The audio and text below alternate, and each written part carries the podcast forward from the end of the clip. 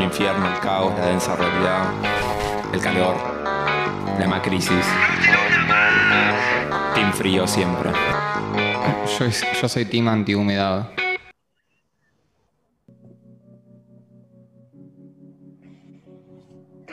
Temazo el que estábamos escuchando, temazo, estábamos todos acá bailando en este Zoom cumple de Densa y de Eli, a quien volvemos a saludar por su cumple de ayer.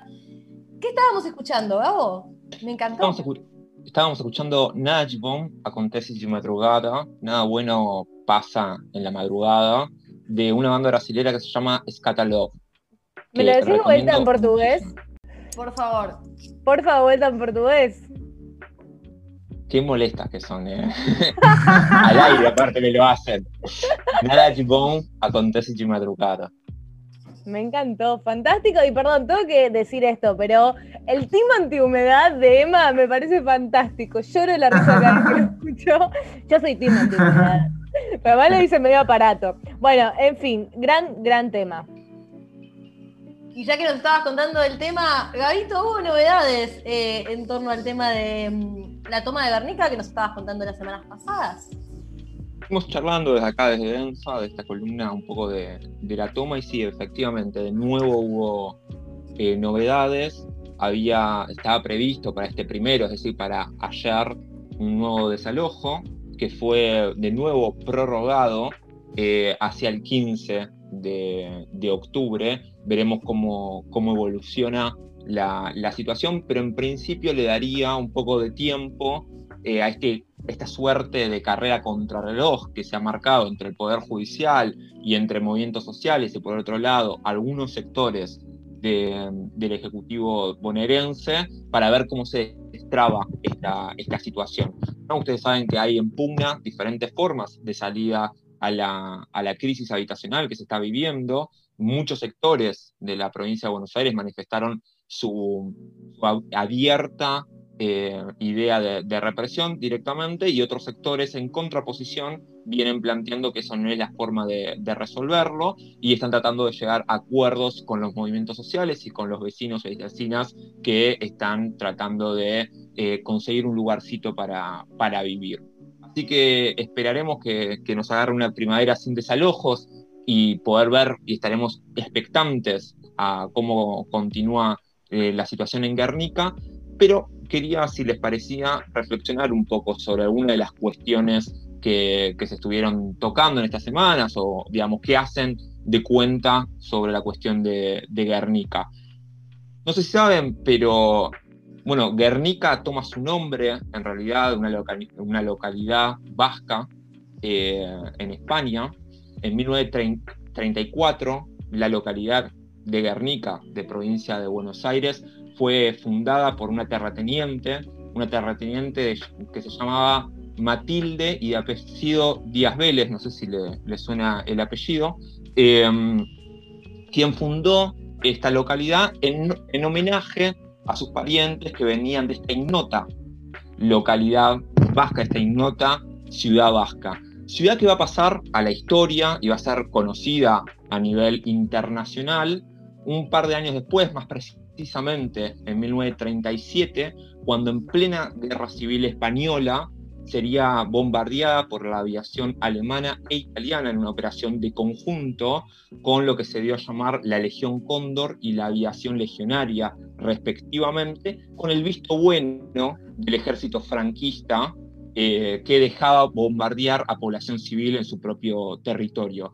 Nosotros en Argentina conocemos un poquito de eso, no sé si si saben, pero nuestra propia Marina y Aviación bombardeó su propio pueblo en 1955, pero volviendo a la historia de la guerra civil, esta situación eh, en plena guerra civil española hizo que un par de meses después, más precisamente entre mayo y junio, un joven artista, bueno, joven, no era tan joven, pero para lo que vivió eh, era joven en ese momento, artista plástico que tenía afiliación en el Partido Comunista, Comunista Español, trataba de retratar eh, el horror y pintó uno de los cuadros que quizás sean la obra más famosa de arte del siglo XX, el Guernica. Hay una anécdota que cuenta, por demás conocida, pero bueno, me parecía simpática de rememorar, que cuenta que cuando en 1940 el general von Kuskler eh, entra con tanques a París y ocupa la ciudad de París, por ese entonces se encontraban muchos refugiados políticos, principalmente alemanes, italianos, españoles. Por esta semana fue el aniversario del suicidio de Walter Benjamin. Bueno, Benjamin se encontraba en ese, en ese momento escapando de la, de la ocupación nazi. Cuentan, habrá que ver cuánto hay de leyenda y cuánto hay de cierto en esta historia, pero que en una requisa de rutina que realiza un oficial nazi, se asalta a uno de los pisos parecinos y al ver una de las fotos del Guernica en gigante en uno de esos pisos, en un, piso, en un departamento, le pregunta a la persona que estaba ahí si lo había hecho él. Y este artista dice, no, ustedes lo hicieron al oficial nazi. Ese artista era Picasso respondiéndole con cierta perpicacia e ingenio al oficial nazi qué es lo que habían hecho. Ahora, esto me parece que es importante para pensar un poco el problema de la ocupación. ¿no? Cómo, cómo se piensa desde las diferentes sectores sociales, de diferentes momentos históricos, etcétera, la ocupación y quién es legítimo o no de habitar un, un, suelo. Y ahora que está en boca de todos, de nuevo la palabra Guernica, este nombre, y que todos los medios de, comunicación, los jefes de, de, seguridad, jueces, fiscales, exigen su inmediato desalojo, planteando incluso algo que es un, un argumento bastante curioso, que la gente que está ocupando no ni siquiera es de Guernica, es de alguna localidad aldedaña, como si fuesen como una especie de extranjeros dentro de la extranjería, de pobres que no son parte de nuestros pobres ocupando el lugar, algo bastante curioso. Bueno, se está discutiendo sobre qué se hace sobre esta toma, una de las más grandes de la provincia de Buenos Aires, junto a dos que se están realizando en La Plata y otra en Moreno. Como ustedes saben, hemos charlado en esta columna, el desalojo fue ordenado por la Sala 1 de la Cámara de Apelación y Garantía de lo Penal y fue rectificado por el juez de garantía de Canuelas, Martín Rizzo. Es importante empezar a retener estos nombres de estos personajes, quien en un periodo récord de tres días eh, falló a favor de los denunciantes para, para el desalojo. Después, Emma, recordanos cuánto tiempo estuvo eh, Luz presa sin ningún tipo de, acusación bastante fuerte, como para que la fiscal incluso tenga que acercarse hoy a decir, bueno, al final nos arrepentimos y no vamos a presentar pruebas ni ninguna demanda. Bueno, comprémoslo, tres días duró eh, Martín Rizzo en desordenar el desalojo a partir del pedido que le hace un fiscal que se llama Juan Cruz Condomini, una familia bastante conocida en La Plata. No sé si tenemos oyentes platenses, pero seguramente conozcan algunos de los emprendimientos de esta familia que son curiosos esos personajes, ¿no? que se quejan de lo parasitario del Estado. Habría que ver cuántos Cruz Condomini trabajan en el Poder Judicial.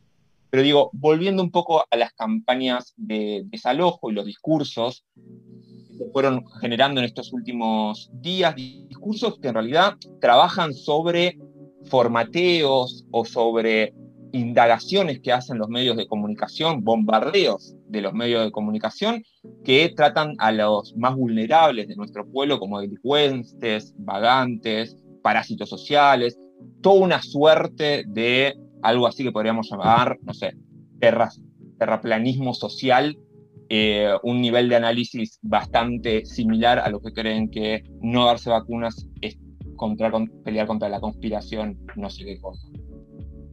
Me parece que es importante dar cuenta sobre cómo justamente se hace este enfoque sobre lo parasitario y lo criminal para pensar justamente qué es lo que está pasando en torno a, la toma. Y ahí hay un dato que me parece que es muy importante.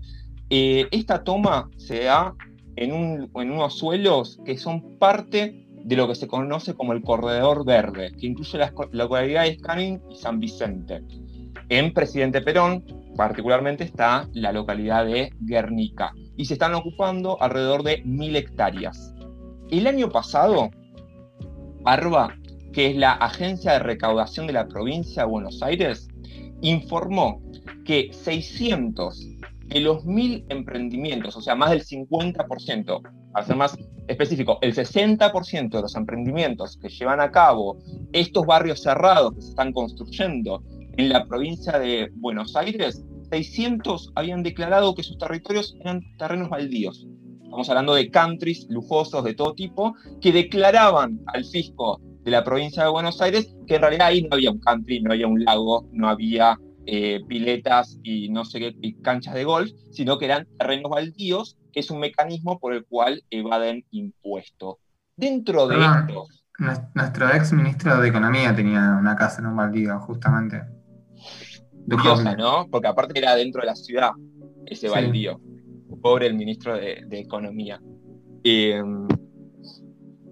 bueno, volviendo un poco a, gente que tiene como esta facilidad frente a las, a las finanzas, ¿cómo era? ¿El Messi de las finanzas? Algo así.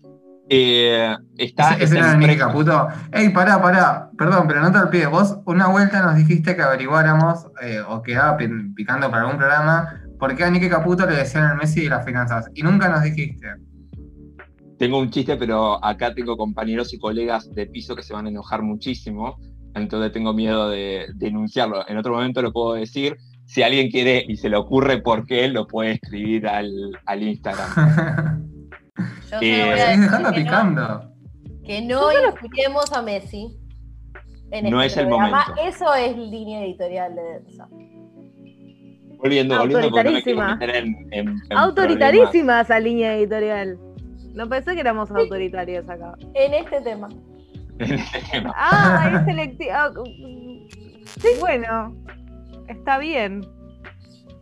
Bueno, volviendo un poco sobre quienes juegan para el extranjero bien y quienes no juegan para el extranjero bien, eh, tenemos a, la empresa contada recién, estas empresas que em, evadían impuestos y declaraban al fisco que eran terrenos baldíos lo que poseían. Bueno, Bellaco, Sociedad Anónima, que es una de las principales demandantes contra las familias del campamento eh, de Guernica, está llevando a cabo ¿no? estos emprendimientos y también tiene o está investigada por ARBA por evadir al, fisco.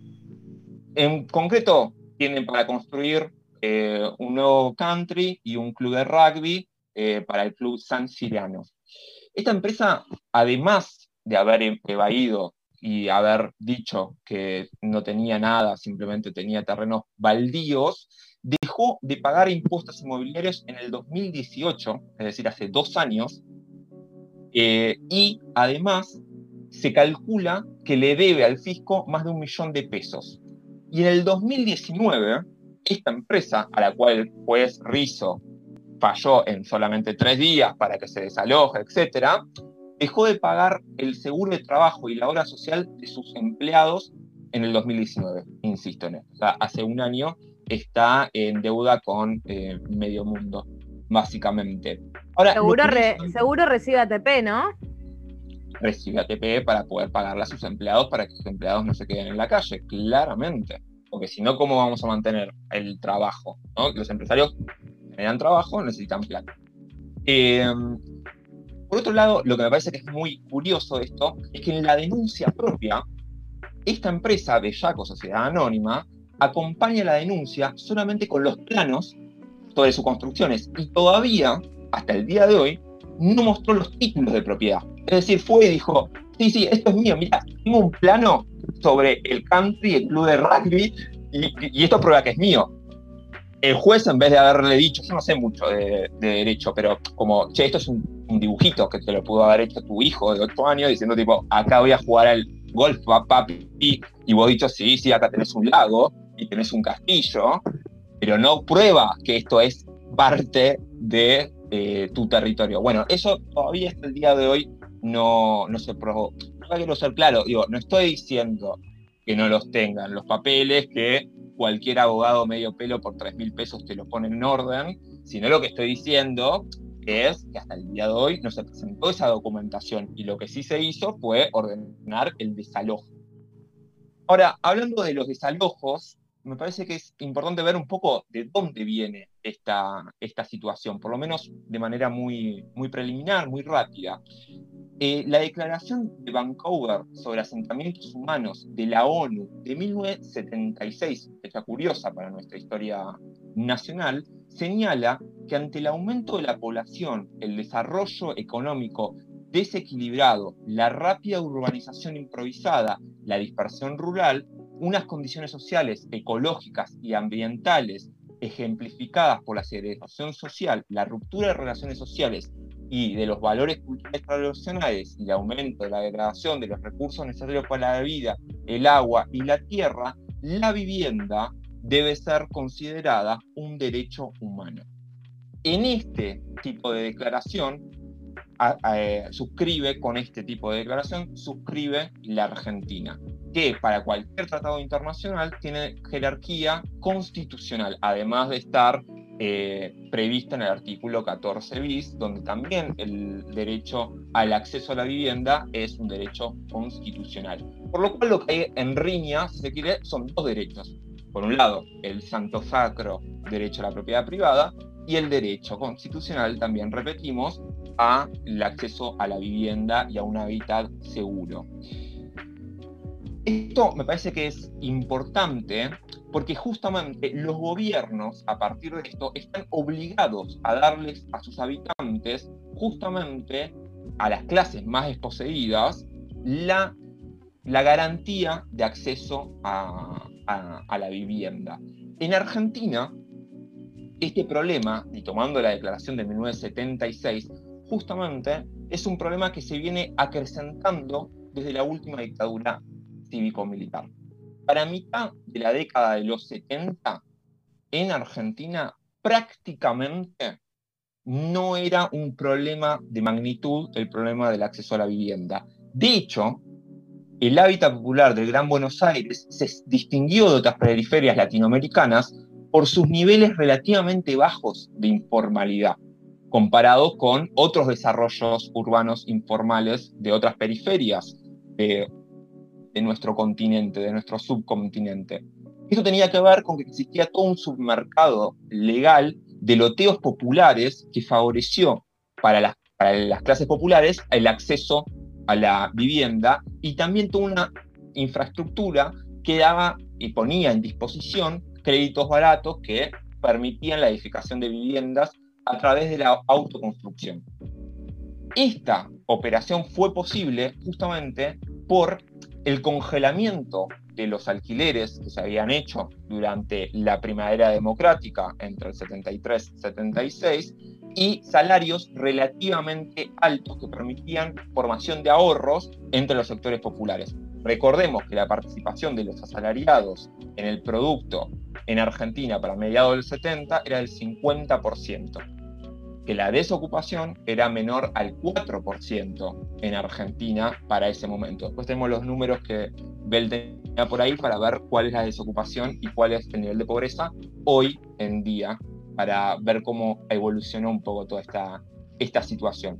Pero justamente a partir del Rodrigazo del 75 y la profundización de lógicas mercantiles, financieras y neoliberales a partir de la última dictadura militar, esta situación se revierte. Para no ser muy largo la, historia, justamente el problema de las ocupaciones masivas de tierras se empiezan a producir a finales de la última dictadura cívico-militar, donde justamente grandes sectores de nuestro pueblo ya habían perdido el miedo eh, a los militares y a la represión y se sucedían un conjunto de movilizaciones que cuestionaban el poder de la dictadura, en la zona de San Francisco de Solano, al sur del Gran Buenos Aires, para mediados del 81, se empiezan a desarrollar un conjunto de tomas que podríamos llamar la primera gran tomas masivas que existen en, en Argentina. Un año después de esta, de esta toma, hay una toma muy ah, importante ¿En Solano es la primera gran toma de Buenos Aires? Sí. En el partido ah. eh, Solano pertenece al partido de Quilmes. Para los que no sepan, ¿eh? escuchen. Para los, que no sepan, escuchen que no es un partido, es parte del partido de Quilmes. O sea que Orgullo Nacional, no, municipal. Vamos. Me encanta ese patriotismo del barrio. Eh, sí, totalmente. Solano es, si se quiere, uno de los epicentros de la resistencia al neoliberalismo, el nacimiento o una de las cunas del movimiento piquetero. Digo, hay muchos motivos por los cuales sentirse solanistas. No suena muy bien solanistas. solanenses. Solanenses, me parece. me gusta, me gusta más solin... no sé, ninguna. Solitos. Eh, solanistas. Solanistas. Bueno, y hablando de, solanistas, para, para, ir cerrando un poquito la idea, después de esta toma hay una toma muy importante que dirige el cura Raúl Bernardo en 1982, también en el partido de Quilmes, creando el asentamiento que va a llamarse eh, el Tala. El nombre de asentamiento tiene justamente un origen bíblico y hace referencia a los lugares donde se asentó el pueblo judío después de la eh, huida de, Egipto. De ahí podemos empezar a ver un conjunto de, tomas importantes. Van a pasar un par de años y en 1986 se realiza la segunda gran ola de, tomas, de nuevo en Solano y en otros municipios ahora de la, Matanza, y se empieza a, a crear, a vertebrar la comunidad eclesiástica de base, que era una forma de intervención en las tomas de lo que había quedado de la curia villera, de la curia eh, tercermundista, que había sobrevivido a las garras de la dictadura. Una tercer gran ola de, de, tomas las podemos identificar a la salida de la crisis del 2001. Tuvo características muy distintas a esas de 20 años atrás, porque justamente a partir de la, de la crisis del 2001, lo que se constante son niveles inéditos de desocupación, información laboral, deterioro eh, salarial, que crean una masa de nuevos pobres eh, que van a ser estructurales, que son expulsados de las ciudades, entre comillas, formales y como no les queda otra, para sobrevivir empiezan a realizar estas, estas tomas. Hay videos muy interesantes, búsquenlos, de Darío Santillán, justamente en una de las tomas, hablando sobre los emprendimientos de un tal Macri y sobre el derecho a la vivienda allá por el 2001, un joven Darío Santillán de apenas unos pocos 20 años. Después hay un, una cuarta sería eh, oleada de tomas que se empiezan a producir en el 2008 y ahí hay dos tomas que son muy importantes a partir del, 2008. Eh, una es la de Campo Tongi. Nosotros le hicimos una entrevista a un compañero de Campo Tongi de la Garganta Poderosa por otros motivos, pero digamos, ahí se crea ese nuevo asentamiento y en Villa Soldati en el 2010. ¿Y por qué me interesaba esto? Porque justamente ahí lo que se constata es una nueva eh, particularidad de estas tomas que la socióloga eh, Cristina Cadrino plantea que son la rebelión de los inquilinos. Son inquilinos que no pueden ya pagar sus alquileres, o sea, sectores que tenían una vivienda formal, y frente a esa desesperación eh, van a buscar algún pedacito de tierra. La del el Parque Interamericano sabemos cómo termina, con una represión que deja un saldo de dos muertos y cinco heridos de bala. Me parece que eso no hay que olvidarlo, con una actuación central de Bernie dentro de esa, de esa, de esa represión. Durante el macrismo se dejó de, de, tener políticas frente al problema habitacional, pero lo que sí hicieron las organizaciones populares, que me parece que es muy importante, fue el relevamiento nacional de barrios populares, que registró en Argentina más de 4.400 barrios populares en todo el país, de los cuales 1.400 se eh, localizan en el Gran Buenos Aires. Frente a esa situación, estamos hoy en día con las tomas de, de Guernica. Y para terminar, me parece que lo que para pensar si esto es un problema de crimen o no, quería traerlo y cruzarlo con otros datos, esta pequeña historización. Para 1974, la pobreza en Argentina, como decíamos antes, era menor al 5%. Para diciembre del 2019 era del 35,5%. Hoy es del 40,9%. La desocupación para 1974 era menor al 3%. Para fines del 2019 era del 10,7% y para hoy en día es del 13,1%. Y estamos registrando a la par uno de los índices de mayor desigualdad de la historia de nuestro país. Me parece que lo de Guernica da cuenta sobre una situación estructural que vive Argentina que no tiene que ver con la pobreza. Argentina, entre los 2.000 personas más ricas del país, perdón, más ricas del mundo, según la revista Forbes, tiene 50 familias incluidas en esa lista. Lo que estamos viendo en Guernica es la desigualdad. Por eso el hincapié sobre el problema de los countries, por eso el hincapié sobre el problema de cómo lo tratan los medios de, comunicación. Eh, me parece que estos datos dan cuenta de la larga marcha que se abrió después de la dictadura militar en Argentina hacia un capitalismo serio en nuestro país. Yo eh, quería agregar un datito que tiré en el chat y Emma me dijo, dale, tíralo al aire. De estas 50 personas que nombra Gabo, solo 7 son mujeres y de estas 7 mujeres, 6 tienen la plata por herencia. Así que ahí hablamos también de otra desigualdad que también tocamos mucho en este programa, que es la desigualdad de género. Así que creo que eh, con, esta toda con, con toda esta información me costó un poco eh, que es interesante, me pareció muy interesante el recorrido que hiciste tanto del nombre Guernica como de las historias de las tomas. Fue como una unión muy interesante. Yo no sabía de dónde venía Guernica y, esa conexión, eh, así que me pareció súper, súper interesante. Y hablando de la cuestión de género atravesando problemáticas, acoplando este dato que traías Marty como contraparo también está, ah, como contracara, perdón, también está bueno mencionar eh, el rol central que desempeñaron y vienen desempeñando las, las mujeres en la toma de, de Guernica. Se han hecho mm. bastantes coberturas en relación a eso, en relación a los comunicados con los ministerios de género de nación y provincia. Eh, nada, también tenerlo presente. Sí, que la contracara de la feminización de la pobreza es la masculinización de la riqueza. Así que con esta hermosa frase que está muy armada y muy linda, ¿les parece si vamos a escuchar un tema? Vamos. Vamos nomás.